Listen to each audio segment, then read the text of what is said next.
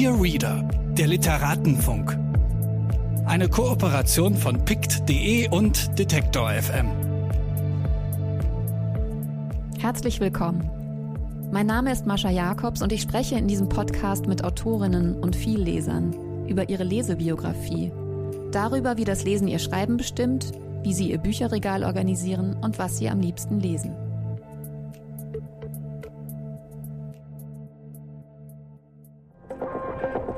Bitte widmen Sie Ihre Aufmerksamkeit unserem Werbepartner.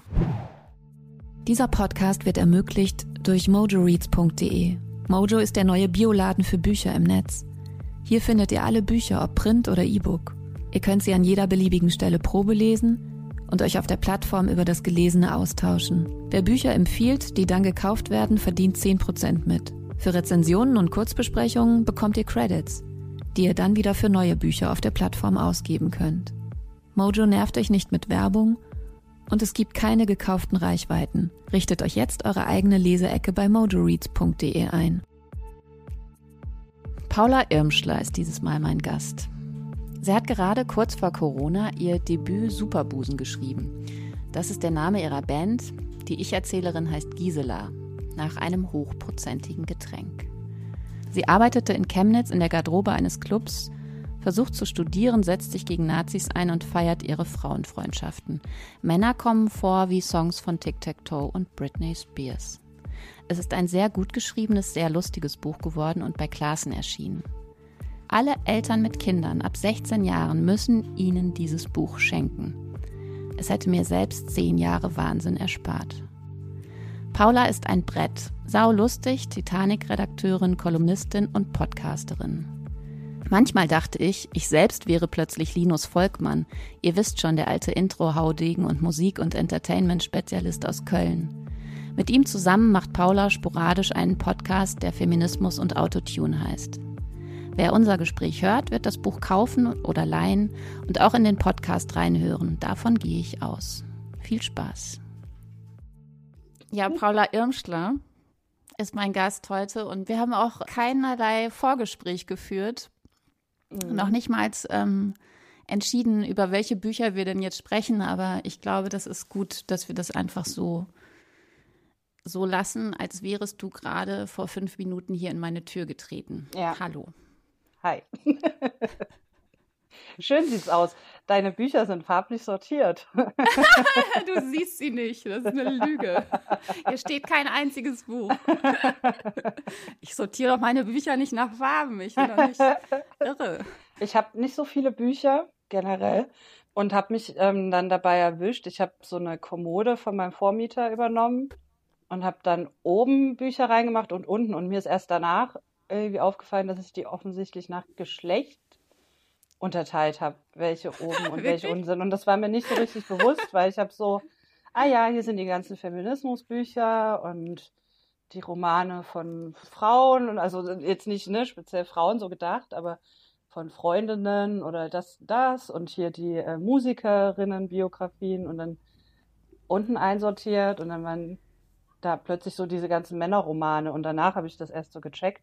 Ach krass, was hast du jetzt hier irgendwie Geschlechter segregiert? Naja, das ist vielleicht nochmal aufdröseln.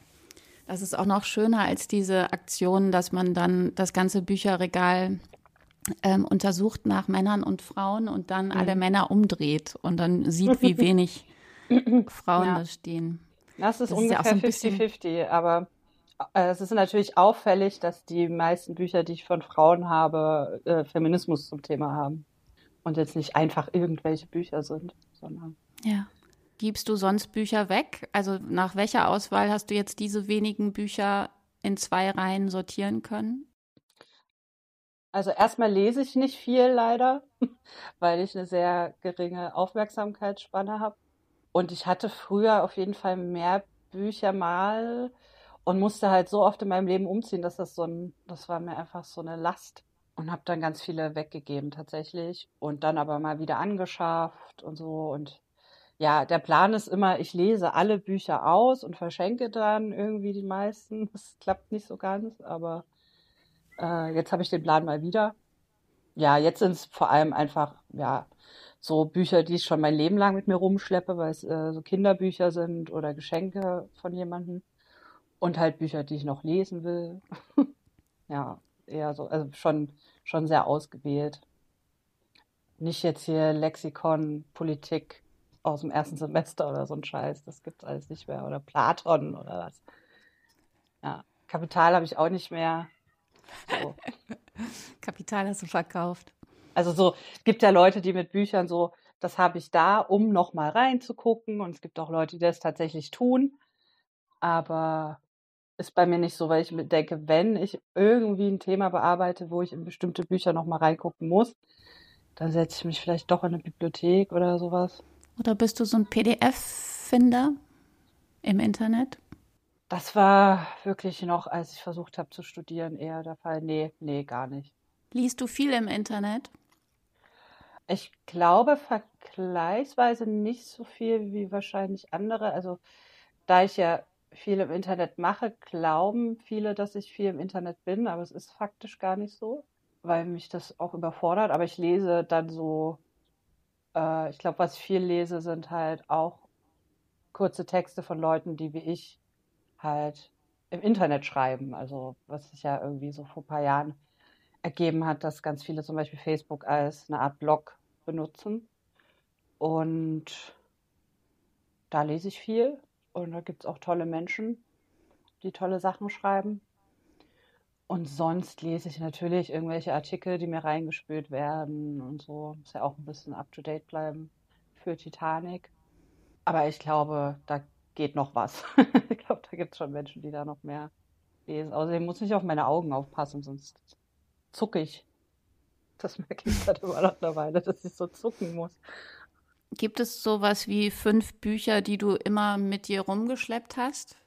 Die ich mit mir rumschleppe, ja, aber nicht unbedingt, wo ich reingucke. Es gibt so ein altes äh, tschechische Märchen. Ich kann Tschechisch nicht richtig aussprechen, das ist so ein Sachsenproblem. Äh, Buch, das ich von meiner Mutter mal bekommen habe, mit so ein bisschen alternativen Märchen. Das habe ich immer dabei, das ist auch relativ dick. Ich habe immer dabei äh, ganz Klischee äh, Soloalbum von Benjamin von Stuttgart-Barre. Wirklich? Ähm, ja. Ist ja toll. War einfach ein wichtiges Buch damals, auch wenn ich jetzt schon völlig reflektiert habe, warum das so ist und was mich daran auch abstößt. Aber irgendwie war es einfach sehr äh, erleuchtend für mich, weil ich keine Ahnung von Popliteratur damals hatte und dann ist mir das in die Hände gefallen und ich war so, boah, krass. Äh, so kann man auch schreiben, geil. So, das kann ich auch. Äh, jetzt geht's los. Dann ähm, habe ich so eine Werkausgabe von Erich Kästner, die schleppe ich auch immer mit rum. Die habe ich mir auf dem Flohmarkt für vier Euro oder so bekommen. Hm. Was gibt's noch? Jetzt schleppe ich schon eine Weile äh, auch Jelinek-Sachen mit mir rum, weil das auch so eine Sprache ist, die ich ganz, ganz toll finde. Und Kennst du auch die ganz frühen Texte von Elfriede Jelinek? Also, ich habe sie noch Popliteratur geschrieben. Ja, so die Liebhaberin habe ich jetzt gelesen. Das war ja so ihr erstes. Genau. Und was ich tatsächlich immer mit mir rumschleppe, ist äh, von Walter Kempowski. Ähm, Weltschmerz heißt das. Das ist auch so eine Sammlung von ganz kurzen Erinnerungen aus der Kindheit. Das habe ich ähm, mir mal aus der Bibliothek ausgeliehen und nie zurückgegeben. Und deswegen schleppe ich das immer mit mir rum, weil es mich auch richtig viel Geld gekostet hat habe es einfach aus irgendwie Depressionsgründen oder ich weiß es nicht mehr, was da mit mir los war, nicht geschafft zurückzugeben und musste bestimmt, also ich musste so viel Geld für dieses Buch bezahlen an Mahngebühren, dass ich es jetzt natürlich für immer behalten muss. Und es ist auch wirklich ein sehr, sehr schönes Buch. Wahrscheinlich gibt es noch fünf mehr, die mir dann wieder nicht einfallen. Das ist immer so ein Problem, dass einem immer was nicht einfällt. Man soll ja auch nicht alles verraten und man soll auch nicht alles erinnern, oder? Ja, das stimmt. Ich hatte so eine ganz blöde Situation bei einer Lesung. Da hat mich eine Frau danach gefragt, welche Frauen, also äh, Schriftstellerinnen mich inspiriert hätten. Und ich war einfach so aufgeregt und so, dass mir erstmal nichts eingefallen ist. Und dann dachte ich so, geil, jetzt wirklich hier so, die hat keine Ahnung, die hat nie was gelesen, die interessiert sich nicht für andere Frauen. Und danach sind mir so ganz viele Sachen eingefallen. Das war so, verdammt, habe ich mich da so rumgewuselt und so, äh, äh, ja, hier, äh, die und äh. Ganz schlimm, ist immer so mündliche Prüfungssituation. Oh, immer ja. wieder. Ja, das ist ja auch, wenn man gefragt wird, welche Band kannst du aktuell empfehlen? Gibt es ja ganz oft diesen Moment und dann fällt mir nichts Ja, man ein. weiß dann auf einmal nichts, natürlich. Nichts. Ich habe noch nie von Musik in meinem Leben gehört. Ich hatte das auch im Radio letztens gefragt. Ich so, äh, genau ging es auch um welche, welche äh, weiblichen äh, Musikerinnen und so. Ich äh, äh, Billie Eilish, irgendwas und so. Und dann zwei Tage später wieder so äh, Musik gesuchtet und dann sind mir wieder tausend Sachen eingefallen und ja, Klassiker einfach. Ich wurde letztens in einem Interview, in dem ersten Interview, wo ich als Podcasterin interviewt wurde, gefragt, was ich denn für andere Podcasts äh, Ja. empfehlen könnte. Und ich Oh. konnte nicht einen sagen. Es war so schrecklich. So schlimm, ne? Und dann habe ich ja. irgendwann gesagt, oh Gott, ja, ich höre schon Podcasts. Moment, ich muss mal nachdenken. Und Oh, so. das Das ist ist so peinlich. Es ist so peinlich. Man muss so das auch, eigentlich. es ist auch so naheliegend natürlich, Das ist- dass man genau. das gefragt wird, aber Genau. Es ist naheliegend, dass man nach äh, Büchern gefragt wird, nach Ja. Musik, nach Film, Podcasts, nach Musik. Film. Oh Gott, Filme, genau, genauso schlimm. noch schlimmer, Und noch schlimmer. Da kann ich nie was sagen. Ich kenne nichts auf der Welt. Und, äh, ja, Ja. es ist ganz schlimm. Ja, schrecklich. Deswegen sind Interviews ja auch eine furchtbare Form. Und auch, also ich verhindere, ich merke immer, dass ich vermeide, Interviewfragen zu stellen, was Ja. natürlich einen Podcast manchmal ein bisschen schwierig macht. Wie geht dir das, wenn du deinen Podcast machst? Also man will ja auch bestimmte Dinge einfach nicht machen. Ja, also mir fehlt halt dann jetzt wirklich noch so ein bisschen die Erfahrung, weil wir noch nicht so viele Folgen gemacht haben. Und es mehr um ähm, die Interaktion zwischen Linus und mir geht. Wir haben auch tatsächlich immer vorher schon sehr viel darüber gesprochen. Also wir haben uns dann getroffen und schon mal so über die Themen gequatscht. Und die Interviewpartnerinnen, die wir bisher hatten, das waren eh Freunde von uns irgendwie. Und dann war, waren das so relativ natürliche Gespräche. Dann irgendwie Jens Friebe, Veronika Kracher, Sophie Passmann hatten wir zuletzt, mit der ich mich auch schon unterhalten habe und so, ne? Also das ist jetzt nicht ganz so, wir sehen uns zum ersten Mal und ich will jetzt irgendwie hinter deine Fassade blicken und so. So ist es halt zum Glück nicht. Und es ist wahrscheinlich auch einfacher zu dritt dann sozusagen, ne, als irgendwie Stimmt. Zwei, also nur zwei Leute stelle ich mir auch ganz komisch vor. Ich hatte mal mein schönstes Interview als Interviewende, was ich halt super ungern mache, war mit der Band äh, Woman. Und das, das war nur so für den Musikexpress, für so eine ganz kleine Rubrik, irgendwie der Song eures Lebens oder so. Irgendwie sollte man sich an, an einen bestimmten Song erinnern und davon erzählen. Das heißt, es wären eigentlich nur drei Fragen notwendig gewesen.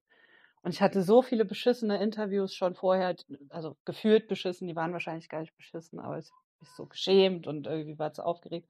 Und mit denen war das so toll. Wir haben irgendwie anderthalb Stunden oder so gequatscht und uns gegenseitig Sachen gefragt und bla bla. Und da dachte ich, Mann, schade. Also dann sind daraus halt 600 Zeichen geworden bei so einem tollen Gespräch, wo man hätte irgendwie drei Seiten füllen können, weil es mega tolle Menschen waren, die nicht so in der Rolle der Interviewten waren, sondern wirklich gequatscht haben mit einem. Und da erfährt man ja viel. Man erfährt ja, wenn man mit Freunden quatscht, auch total viel. Ja, aber das ist halt selten. Ja, du hast früher für Musikzeitschriften geschrieben, hast lange eine Kolumne in der Intro gehabt und bist jetzt ähm, nach einer Stippvisite beim Neuen Deutschland als Kolumnistin Redakteurin bei der Titanic Mhm. Und hast gerade äh, in die Corona-Zeit dein Debüt veröffentlicht, Superbusen. Also diesen Namen haben, glaube ich, schon ziemlich viele Leute gehört, scheint mir so. Was ja total toll ist. Das ist bei Klassen erschienen und wirklich direkt in Corona-Zeit, oder war es davor draußen? Es war kurz davor, also am 28.02. Ah, ähm, war es. Also es gab natürlich schon Corona, aber es war noch nicht so ein, so ein großes Thema, weil ich weiß noch, ein paar Tage vorher habe ich noch äh, besoffen an Karneval mit Leuten rumgetanzt Ja, und ich geknutscht und auch was man, halt, aus. was man halt alles so macht und habe immer noch Flashbacks davon, wie dumm wir alle waren. Ja. Also wirklich, bei jedem äh, Aufsetzen der Maske denke ich mir, ah, ah, macht so einen Stich im Kopf, äh, weil wir halt volle Lotte schuld dran sind, was da jetzt passiert ist, irgendwie alle. Mhm. Genau, das war eine sehr komische Zeit, weil das war irgendwie, und dann kam das raus und dann gab es auch noch die Premierenlesung am 3.3. und dann hatte ich noch eine Lesung am 4.3. und am 7.3. und am 8.3. Und dann wurde es so, genau, gab es auch ein paar Interviews und dann äh, wurde die Buchmesse in Leipzig abgesagt und da war so, fielen alle Termine so äh, weg. Ich habe dann selber ein paar Sachen abgesagt, weil mir das irgendwie zu krass war, jetzt äh, noch viel rumzufahren. Genau, die hatte ich ja auch abgesagt. Weil ich so dachte, irgendwo muss man jetzt mal einen Einschnitt machen. Und ich bin ja eh nur am Rumfahren äh, in Deutschland und dachte so, okay, eigentlich kann ich das jetzt nicht machen. Die Züge waren noch relativ voll zu der Zeit. Äh, nee. Und dann hörte das plötzlich auf. Also es war so zwei Wochen so Full Power irgendwie. Promo, Lesung, Stress, äh, jeden Tag mehrere Interviews am Telefon gehabt oder äh, in irgendwelchen Studios und dann war es so vorbei worüber ich jetzt nicht so undankbar war, aber natürlich ja, der Grund. Das kann ich mir gut vorstellen. Ja, der Grund war scheiße, aber ich ähm, war nicht so traurig darüber. Das war mir alles ein bisschen. Ja, und vor allem, wenn jetzt trotzdem das Buch in aller Munde ist, ist doch umso besser. Aber für mich ist es ähm, ganz optimal, weil ich wollte jetzt auch nicht diesen riesigen Fame abgreifen. Das ist nicht so, also ich, ich kann das nicht so gut kann das nur bis zu einem gewissen Punkt und den konnte ich jetzt halt irgendwie ja, da belassen auf dieser Ebene. Weiß halt nicht, ob das jetzt noch, noch weitergegangen wäre mit der Buchmesse und Fernsehen und sowas. Ja, ich finde so den, den Bekanntheitsgrad, den es hat, der ist ganz gut. Mehr muss es echt nicht sein. Ich habe mit Silvia Schimanski kurz über dein Buch gesprochen. Nein, weil wirklich? Ich bin so großer Silvia Schimanski-Fan ja. und als ich dein Buch gelesen habe, dachte ich so, oh, verdammt, das ist ja, das ist ja chemische Reinigung halt nur 20 Jahre später. Und der Ton ist auch, auch einer, den ich so aus den Ende der 90er Jahre herkenne. Also es gibt noch so einen Autor, ähm, Andreas Mandt, der hat auch so geschrieben, wie du schreibst. Und Silvia hat das eben auch getan. Und ich habe ja. halt letztens habe ich sie angeschrieben oh und Gott. gesagt, hast du schon Superbusen gelesen? Weil das hat viel mit deinem Buch zu tun. Ja, das bin ich ganz aufgeregt. Meint, was, hat sie ja. gesagt? was hat sie gesagt? Ja, sie, sie meinte, sie hat es noch nicht gelesen, aber sie hat es natürlich bemerkt und sie besorgt es sich natürlich. Okay. Und sie ja, das möchte ist sie auch natürlich so, auch hier interviewen. Genau. So krass. Ähm, in Bezug auf blinde Flecken, die man so ähm, aufgrund auch der Gesellschaft hat. Also ich kannte Popliteratur lange nicht und ich kannte dieses Buch gar nicht, kannte die Frau nicht. Ich glaube, es war Linus, der dann ähm, auch ähm, mich auf sie gebracht hat und ich war auch so geflasht, habe da so reingelesen und dachte so, ja geil, krass. Und dann auch noch diese irgendwie Parallele mit in der chemischen Reinigung und in der Garderobe arbeiten und so, das war so cool. Genau, und ich kannte sie leider nicht. Also ich wünschte, ich hätte sie schon vor zehn Jahren oder so gekannt, als ich angefangen habe, mich mehr mit so Popliteratur zu beschäftigen, aber habe ich leider nicht. Ja, also toll. ich habe sie vor 15 Jahren oder nee, vor zehn Jahren in der Provinz, in der, wo wohnt die denn? In der Nähe von Aachen äh, besucht mhm. und interviewt, weil ich meine äh, Magisterarbeit über sie geschrieben habe. Also eigentlich über Françoise Cactus, aber auch über sie. Und dann mhm. bin ich halt da so hingefahren, total aufgeregt und habe sie dann zu Hause bei sich interviewt. Geil. Und war halt totaler Fan. Also so ja. ein richtiges Fangirl ist da so angereist und hat dann so schüchtern Fragen gestellt. Genau, und seitdem sind wir so in Kontakt. Das ist voll toll.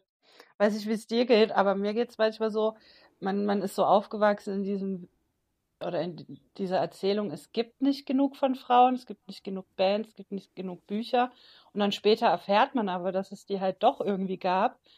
Und also ich fühle mich, ich fühle mich dann so betrogen. Ja. Ne? So, ja, warum hat mir klar. das niemand gesagt? Warum haben die coolen Indie Boys mir nicht das Buch gegeben, sondern das? Und warum, warum konnte man nicht irgendwie mit 13, 14 in eine Szene kommen, wo uh, ich weiß nicht, ja, wie man. Paula, aber das war mein Gefühl, als ich dein Buch gelesen habe, weil ich dachte so, oh Gott, wenn ich 20 gewesen wäre und hätte so ein Buch gehabt, meine mhm. Güte, ey, dann hätte ich mir zehn Jahre Arbeit sparen können.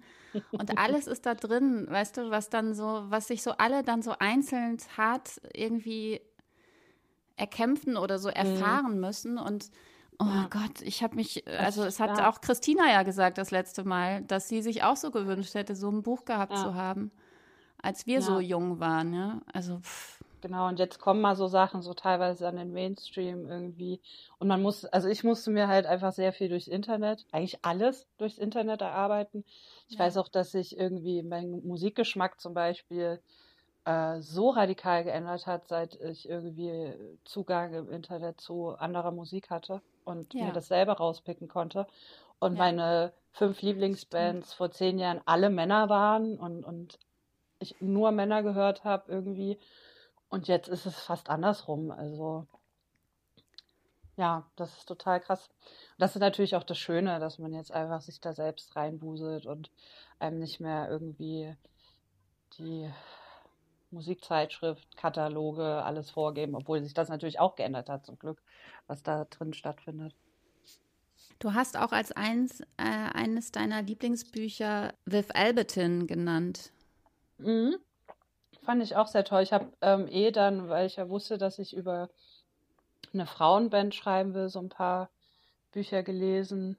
Äh, Patti Smith habe ich auch gelesen und äh, Modern Girl hieß es, glaube ich. Ist es Modern Girl? Oh Gott, ja, verschiedene Bücher. Dann von Kim Gordon und so. Also die habe ich dann alle irgendwie so reingeatmet. Und die Geschichten waren halt super ähnlich, ne? Also auch einfach der Zeit geschuldet. Also auf einmal hat man das so vor sich gesehen, ne? weil das auch so genau. mehrere Perspektiven waren. Ja. Auf einmal konnte man sich die Zeit ganz gut vorstellen. Ja. Ja, das war auf jeden Fall, wenn ich mich recht erinnere, wann habe ich es gelesen? Vor zwei Jahren. Viv Albertine, auch sehr erhellend. So, auch, auch so also Thema Vergewaltigung irgendwie so mal auf eine andere Weise erzählt. Das ist halt, also nicht, nicht, dass das irgendwie eine richtige Erzählung wäre oder so.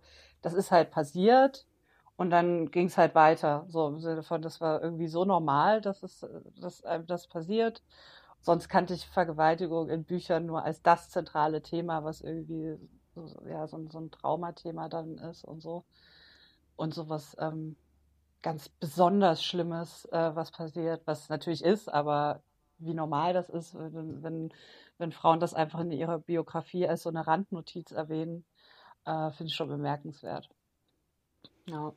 Ja, überhaupt, dass all die Frauenthemen in, ähm, wir müssen nochmal sagen, wie es heißt, Atypical Girl ähm, mhm. von Viv Alberton, dass all diese Frauenthemen in Anführungsstrichen nun wirklich, äh, dass die aber so ganz nebenbei Teil ihres Lebens natürlich sind. Genau, dass die gar nicht so dramatisiert werden, sondern die passieren halt die ganze genau. Zeit und man muss damit ja. halt irgendwie umgehen. Ja.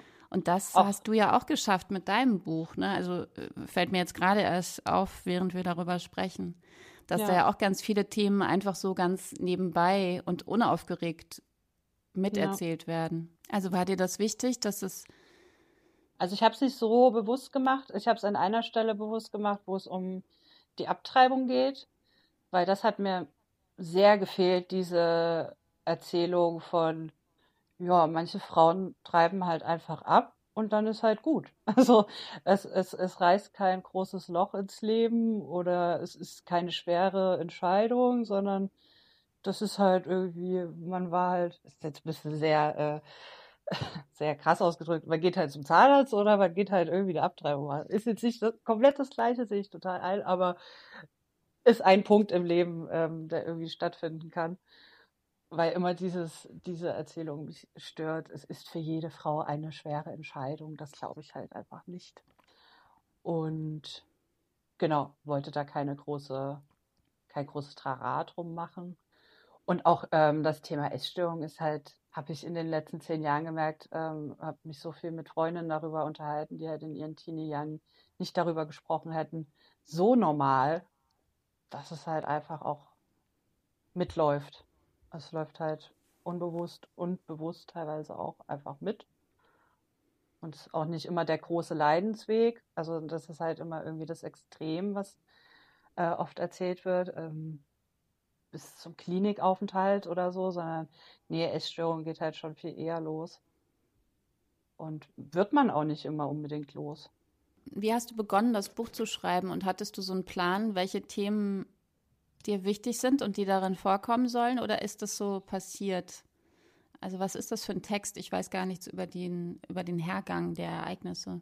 Mm, na, ich wollte ursprünglich eigentlich nur so ein Tour-Tagebuch schreiben. Das wollte ich schon mega lange machen. Also die Idee ist schon richtig alt. Ich habe auch auf meinem auf meiner Festplatte äh, letztes Mal so eine Datei mit dem Namen Superbusen gefunden, die irgendwie schon sechs Jahre alt ist oder so. Das wusste ich gar nicht mehr, dass das schon so alt ist, die Idee. Genau, und wollte halt so eine fiktive Bandgeschichte erzählen mit einer Band aus Ostdeutschland und habe auch das am Anfang so geschrieben. Also es gab irgendwie drei Manuskripte. Es war wirklich äh, sehr, ein sehr langer Weg. Und habe beim Schreiben dann gemerkt, dass und auch ähm, mit der Rückmeldung von meiner Lektorin und meiner Agentin irgendwie, nee, irgendwie drängen sich andere Themen da gerade rein. Also dieses Tour-Ding ist irgendwie lustig und, und, und kann man auch irgendwie coole Anekdoten machen und bla bla bla. Aber irgendwie hat sich dann doch eher Chemnitz reingedrängt, schon relativ früh. Und diese Frauenfreundschaften und wie die sich entwickelt haben und Thema Familie und so. Also das ist dann irgendwie einfach alles größer geworden und hat diesen Tourteil immer mehr verdrängt, bis dann halt auch wirklich der Entschluss gab, nee, es wird diese Tour gar nicht mehr so in dem Sinne geben im Buch, sondern nur so ein Versuch, was auch irgendwie schöner ist so. Ja. Ähm, Stimmt. Das ist eigentlich gar nicht schaffen und dass das, das die Gisela, äh, das lyrische Ich, eigentlich nie in der Band wirklich drin ist, so finde ich irgendwie auch, auch schöner gelöst als so ein klassisches, hat man schon tausendmal gehört. Sie äh, traut sich doch auf die Bühne. Genau, die, die eine fällt aus. Also so diese Klassikererzählung, die ich auch erst im Kopf hatte, so, ja, eine wird krank oder eben schwanger oder irgendwas und muss die Band verlassen und dann muss Gisela, hat ihren großen Moment und zeigt es allen. Und dann dachte ich mir so, nee, also für manche. Auch geil. Wäre auch geil, aber wäre wieder so, ah, du kannst es schaffen, wenn du nur daran glaubst. Ja, und, ja aber nee, ist halt nicht ihr Ding und äh, sie findet ein anderes Ding und ähm, die Freundinnen, die eigentlich gar nicht unbedingt die Band machen wollten, machen dann halt die Band. So irgendwie, irgendwie besser. Und dann ist es irgendwie, ist es so geworden. Ähm, die Themen waren dann, die lagen einfach auf der Straße, wenn man äh, mit einer Frauengruppe zu tun hat. Es waren einfach die Themen, die ich einfach in den letzten Jahren viel mit Freundinnen äh, ausgehandelt habe, äh, worüber wir viel gesprochen haben. Habe einfach sehr viele tolle Frauen in den letzten Jahren kennengelernt, was früher gar nicht so der Fall war, dass es so intensive Frauenfreundschaften gab. Und darum ging es mir, glaube ich, dann. Und dann war eh klar, was da dazu hört, leider. Und natürlich auch schönerweise, aber ja. Und hast du da Bücher gelesen, die auch über Frauenfreundschaften gesprochen haben? Oder ist dir da was eingefallen, auf was du dich bezogen hast? Ich habe ab einem bestimmten Punkt aufgehört, irgendwie andere Sachen. Also weil, ja, ich glaube, gelesen, wenn ich mich recht erinnere, hatte ich oder mich damit beschäftigt. Mit anderen Sachen war noch dieser Punkt, wo es noch so ein Tour-Ding war. Und dann habe ich auch viele, äh, habe ich auch hier T.S. Ullmanns Tokotronic Tourtagebücher und so weiter gelesen, diese ganzen Sachen. Und habe ab einem bestimmten Punkt aufgehört und halt nur noch geschrieben und mich mit Freundinnen unterhalten und gar nicht mehr so groß anderes konsumiert, sondern halt was ich eher konsumiert habe, war dann in der Zeit so Sachen aus meiner Kindheit. Also, dass ich dann wieder in diesen, in diesen Bravo-Kosmos zurück verfallen bin. Das war eher das. Also, das war halt total krass, wie ich so wieder Pop, also nochmal Pop irgendwie so mehr.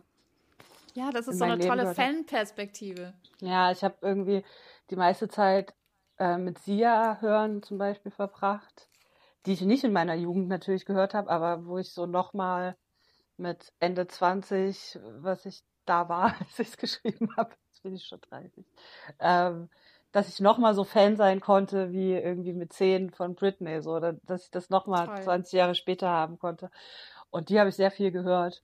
Oder eben diese ganze Bravo-Sache. Ich habe mir in der Zeit auch alte Bravos nochmal bestellt, irgendwie bei eBay Kleinanzeigen und da nochmal reingeguckt. Und so überlegt, wo das, weil das ist halt ehrlicher, also da kommt das halt her und nicht aus dem coolen, äh, aus der coolen Szene-Kneipe, linksalternatives Indie-Umfeld.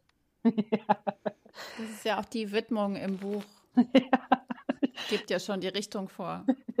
Die Bravo All-Stars geben die Richtung vor. Ich habe echt lange überlegt, ob ich das bringen kann, weil ich hatte erst irgendwie Trettmann als Eingangszitat. Mm. Dann dachte ich mir, nee, ist zu, zu Klischee und auch nicht so das. Außerdem ist er auch ein bisschen komisch geworden.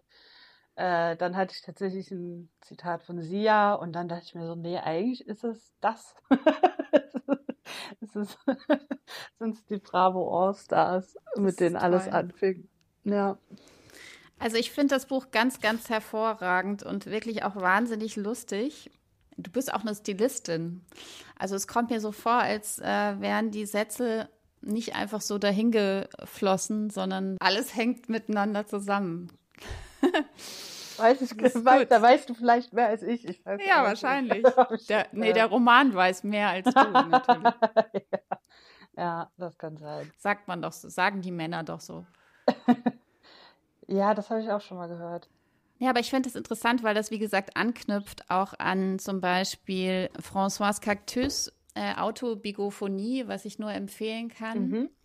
Äh, das ist das Buch, worüber ich eigentlich meine Magisterarbeit geschrieben habe. Und Silvia Schimanski hat damit was zu tun.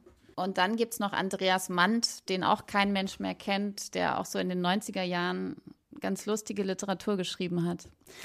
Und genau, Humor interessiert mich, wie wichtig dir das beim Schreiben war, beziehungsweise wie man das überhaupt macht, weil du bist ja jetzt auch Titanic-Redakteurin. Ja, wie man das macht mit dem Humor. Ja. das ist eine sehr gute Frage. Ich glaube, wenn ich zu viel drüber nachdenken würde, wäre es nicht mehr da. ja, ja. Keine Ahnung, ich war früher immer der Klassenclown und das mache ich jetzt einfach weiter beruflich. Das ist halt ganz geil. Also auch bei Titanic arbeiten fühlt sich immer so ein bisschen an wie so in der Ecke auf dem Pausenhof stehen und sich Streiche überlegen. So, gegen die coolen. Das ist halt toll. Das ist aber halt wirklich fantastisch. Ja. Einen besseren Beruf kann man sich natürlich wirklich nicht vorstellen. Nee, nee, wirklich. Also ich äh, bin so froh darüber. Also auch einfach dieses, alles, was man beigebracht bekommen hat, gilt nichts mehr. Also mir wurde gesagt, ich bin zu laut, ich bin zu frech, äh, ich wurde ständig rausgeworfen aus der Klasse, ich habe schlechte Betragensnoten bekommen vorlautes Mundwerk, bla bla, war immer allen peinlich.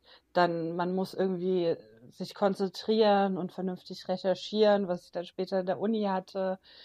Oder als ich irgendwie mal gedacht habe, ich kann Journalistin werden. Das gilt alles nicht mehr, sondern nee, man denkt sich Sachen aus und man ist vorlaut und das ist richtig geil.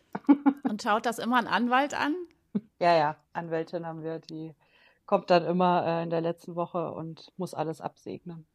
Ja, also ich, ich finde das sehr beneidenswert. Ich weiß nicht, ob ich lieber Privatdetektivin oder Titanic-Redakteurin wäre. Obwohl Boah, Privatdetektivin ist auch geil. Ja, also im Moment ist das meine Leidenschaft. Aber ich glaube, das könnte ich auch gut. Also. Ja, das glaube ich auch. Hm, du machst äh, relativ viel in den sozialen Medien, oder? Oder immer nur so phasenweise? Wir kennen uns gar nicht so lange. Ja, also Facebook mache ich viel. Das ist irgendwie so eine schöne Plattform für mich geworden, bei aller berechtigten Kritik an Facebook, aber irgendwie äh, schätze ich die Algorithmen da sehr, weil ich das Gefühl, das ist wirklich nur noch eine Bubble, in der ich mich da befinde. Das war früher äh, viel krasser, als ich da angefangen habe, da zu schreiben. Das war vor sechs Jahren. Ähm, hatte ich noch ganz viele so Nazi-Shitstorms und so wütende Männer und das habe ich auf Facebook fast gar nicht mehr. Twitter mache ich phasenweise, weil Twitter ist mir zu krass. Ja, und Insta macht ja einfach Spaß. Aber ja, es hält sich trotzdem mit Grenzen. Also es, es, hört da auf, wo ich irgendwie, also ich bin jetzt kein Mensch so im Alltag, wo ich jetzt irgendwie Stories mache die ganze Zeit. Das, das würde mich total stressen. Man braucht, wenn man dann immer auf Reaktionen irgendwie oh arbeitet. Ja, ja. Oh, anstrengend. Nee, ich muss mich dann auch ab und zu rausnehmen, aber es ist wirklich so eine kleine süße Welt, ähm, die wir da irgendwie in so einer Facebook-Bubble uns erschaffen haben in den letzten Jahren. Ähm, das ist ganz toll. Und, und ohne das hätte ich nichts von dem, was ich jetzt mache, gemacht. Also ich musste erstmal da irgendwie Sachen posten, um äh, so mich zu trauen, irgendwie Sachen in die Öffentlichkeit zu hauen. Und dadurch ist dann auch erst alles entstanden irgendwie. Die Kolumnen und Anfragen kam alles über, hey, du schreibst cool auf Facebook, du nicht mal, d -d -d. so. Ja, das ist toll. Hm. Und ist dann die Art, auf Facebook zu schreiben, eher sowas wie ein Songtext oder wie so ein Haiku oder so? Oder also gibt's, ist das schon eine andere Art zu schreiben oder, oder ist es lustiger als sonst? Oder was, was ist, was macht den Unterschied? Was macht die Plattform? Was macht das äh, der Kanal aus? Mm, wahrscheinlich ist es so, wie Leute früher Blogs benutzt haben, nur dass man halt schneller und mehr Reaktionen hat. Für mich ist es so eine Spielwiese. Und ich mache mir nicht groß Gedanken. Das ist halt cool. Also ich habe keinen Redakteur, keine Redakteurin im Hintergrund. Ähm, manchmal lösche ich auch was wieder, wenn ich so nach zehn Minuten checke, aha, vielleicht doch nicht. Ja, es verschiedenes, genau. Und man darf da halt einfach alles, ne? Also, wenn ich ein schlechtes Gedicht schreibe, wo nichts passt vom Rhythmus oder so, wer soll was dagegen sagen? So, es ist halt nur Facebook. Also es ist natürlich auch so ein bisschen eine Ausrede dann immer, so äh, Sachen selbst nicht ernst zu nehmen, die ich aber mag. Wenn ich jetzt für ein Medium ein Gedicht schreiben müsste, dann müsste ich mir da mehr Mühe geben. Und das will ich aber nicht. Also ich mag dieses sich nicht viel Mühe geben. Und das, das hilft mir aber auch dabei, andere Sachen dann zu schreiben. Ist mir aufgefallen. Also meine Agentin hat zum Beispiel gesagt, als ich das Buch geschrieben habe, ich soll aufhören, bei Facebook zu posten. Und ich habe ihr aber erklärt, nee, das ist total wichtig, dass ich das weitermache, weil mich das irgendwie in so einem lockeren Verhältnis zum Schreiben hält. So, sonst verkrampfe ich total. Ja. Und das hat sie dann auch verstanden. Und ein paar Sachen, die in dem Buch sind, sind auch, haben vorher schon mal irgendwie, habe ich die vorher schon mal ähnlich ja, formuliert oder, oder den Gedanken schon mal ähnlich irgendwie im Social Media gehabt oder so, weil so im Kopf gehabt, hingeschrieben und dann sind sie mir später nochmal eingefallen. Dachte, ja, das, das ist dann wie so eine Sammlung, ja. auf die man dann zurückgreifen kann. Genau. Also wenn du dann das Buch schreibst, kannst du so zurückscrollen und ja, und dann so weißt, wo, was dich interessiert hat. Oder genau. So. Also gibt es ja irgendwie zum Beispiel eine Stelle über die WGs, äh, da habe ich oh, die ist so toll. super viel schon in den letzten Jahren äh, bei Facebook zum Thema ähm, gepostet, weil ich einfach in sehr vielen WGs gewohnt habe. Und dann auch so gedacht, ja, irgendwie ist das natürlich ein Thema, was auch ins Buch kommen kann, nur dann formuliere ich es halt nochmal anders und so. Und das war irgendwie auch ganz nett. Ich finde das ganz interessant, weil du bist ja zehn Jahre jünger als ich oder noch sogar noch jünger. Ähm, und trotzdem könnte ich alles unterschreiben. Also auch das über die WGs zum Beispiel, da dachte ich so, ah, endlich steht es mal irgendwo. Ja, wahrscheinlich verändert sich da halt auch nicht viel. Ja, stimmt. Das so. sind so Archetypen. Ja. Stimmt. Das, das ist eigentlich ganz cool, dass es doch noch so Sachen gibt, die so bleiben. Ja, ganz viel. Also, und auch die Musik. Also ich war so ein bisschen erstaunt, weil ich dachte so, ah, zehn Jahre oder zwölf Jahre, das muss ja wirklich einen Unterschied machen. Aber Britney, klar, da war ich natürlich nicht zehn, sondern älter, aber auch alles andere, was du nennst, Tic-Tac-Toe und so, das war für mich auch alles total wichtig. Und dann kam cool. ich mir auf einmal total, ähm, wie soll man sagen, zurückgeblieben vor. ich, ja, aber das halt ist das ist für immer toll. Teenager.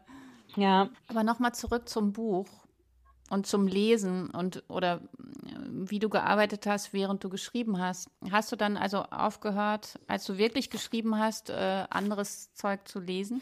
Ja, ich habe dann tatsächlich ab einem bestimmten Punkt aufgehört, weil ich mich dann immer verglichen habe oder so.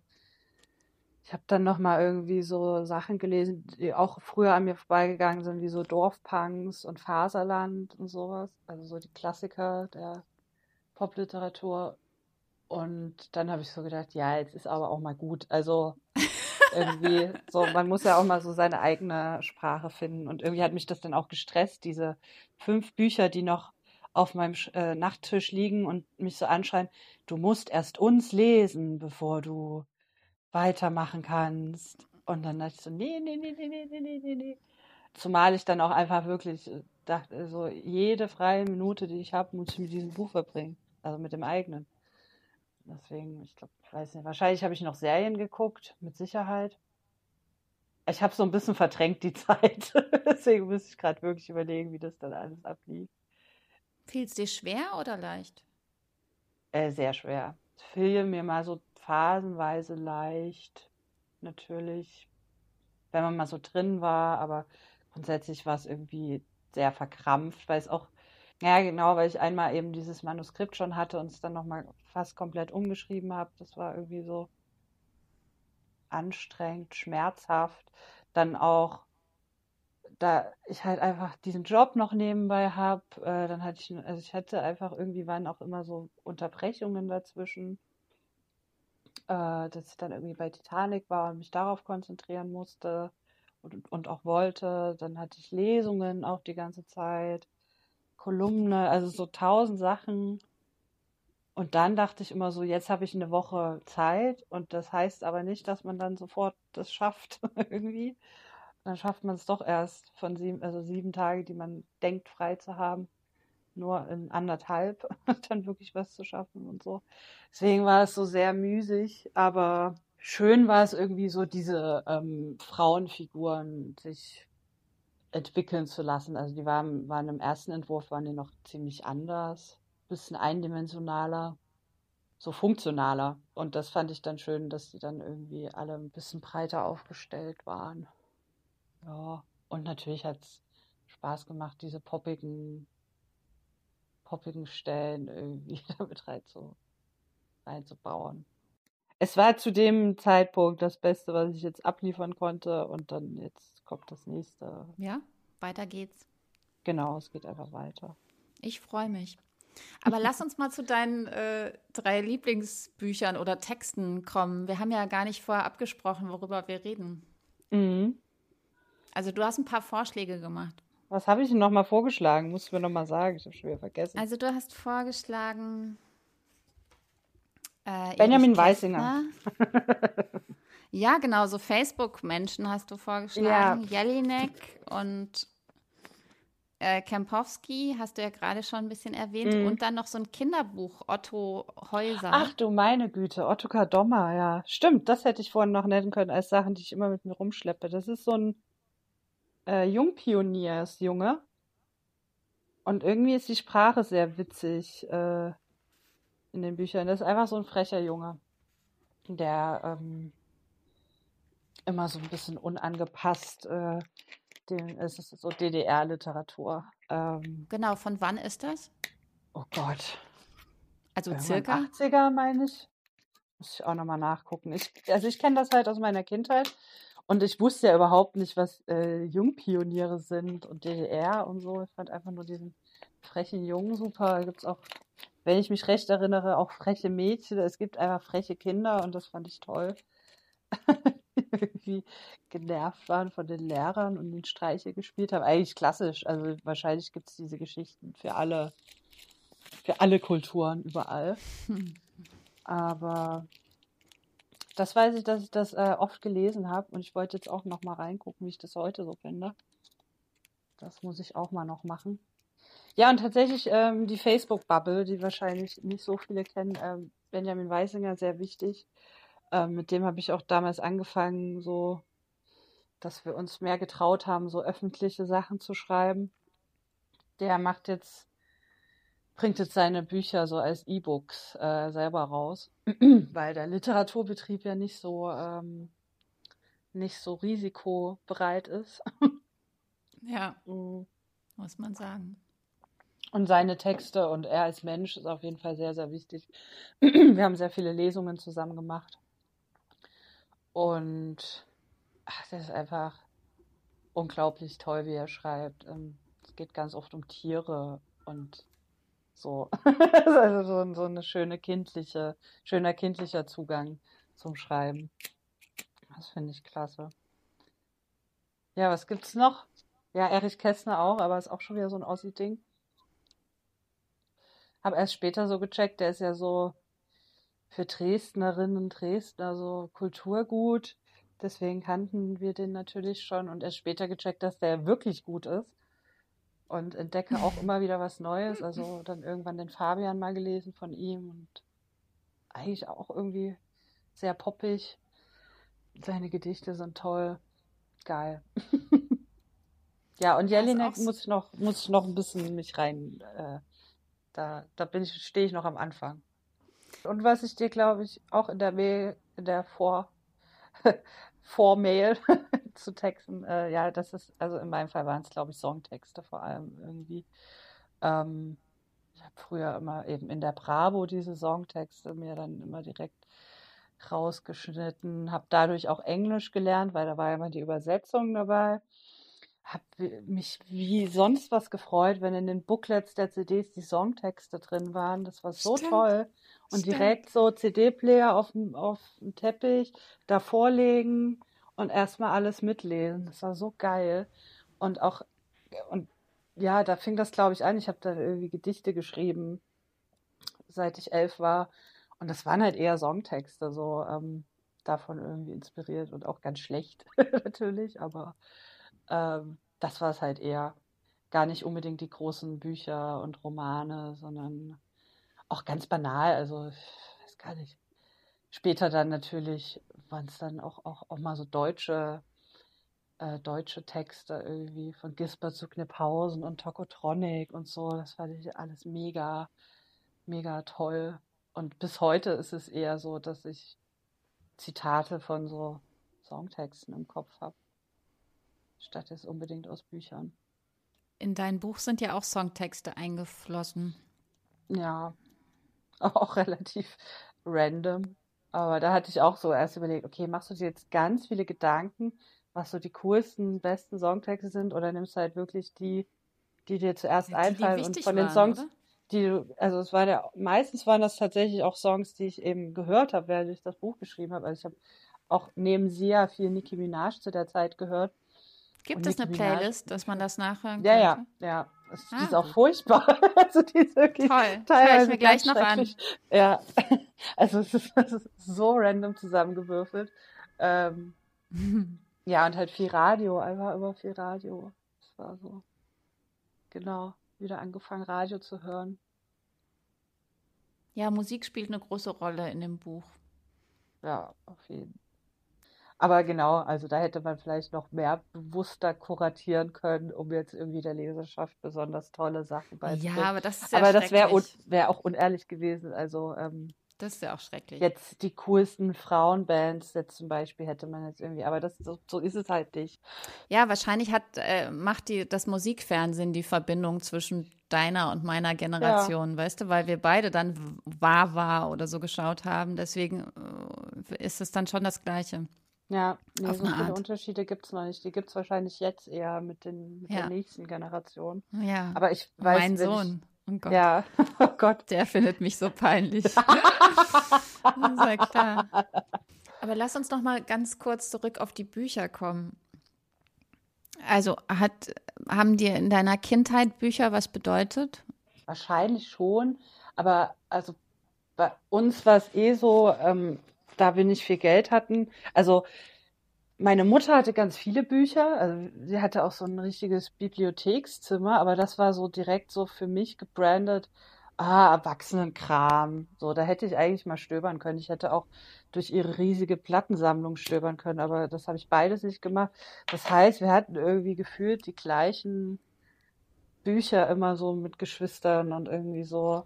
Deswegen Ottokar Dommer zum Beispiel fällt mir ein oder Ben liebt Anna oder so. Also es war immer so, so eine Handvoll oder zwei Hände voll Bücher. Also ich bin auch nicht mit Harry Potter aufgewachsen oder so. Also all das gab es irgendwie gar nicht, sondern ganz klassisch Astrid Lindgren, Erich Kästner, diese ganzen Sachen.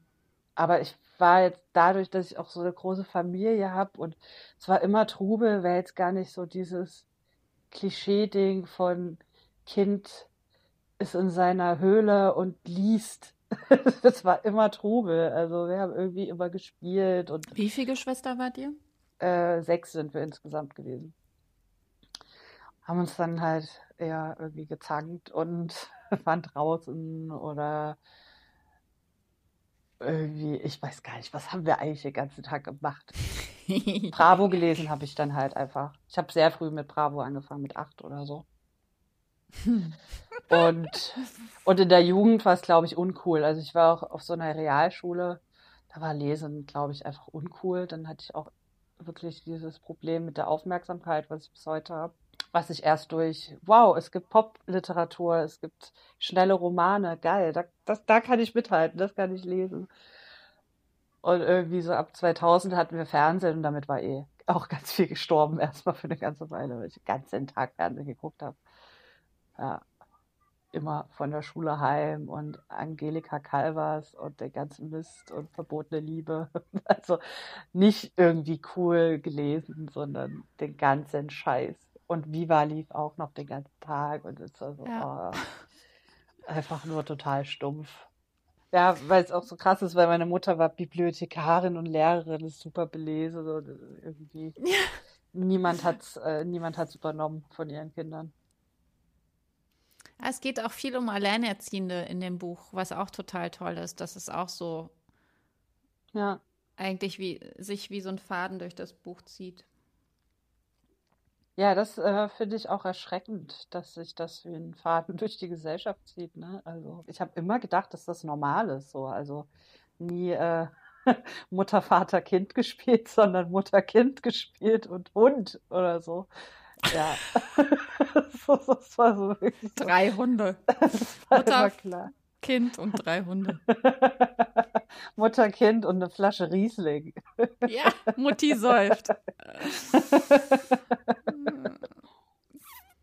Das war wirklich lustig früher auf Spielplätzen, wenn dann meine Mutter, Freundin und ich, die ich äh, Gott sei Dank in der so einer Woche vor der Geburt kennengelernt hatte, wenn wir dann so Sekt auf dem Spielplatz tranken und die Säuglinge noch im Wagen lagen und dann noch Mutti säuft und so. Und die ist wirklich so krass, was an Reglementierung ja. folgt, wenn du relativ früh Mutter bist. Also die mhm. haben mich ja behandelt wie eine Teenager-Schwangere. Ja.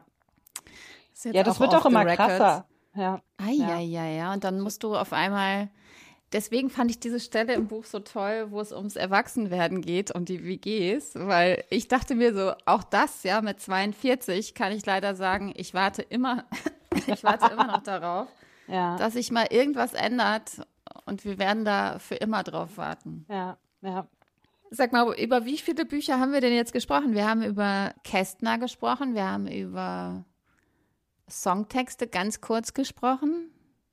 Wir haben über Ah, wir haben über den Ottokar. Über Ottokar. Ja, genau.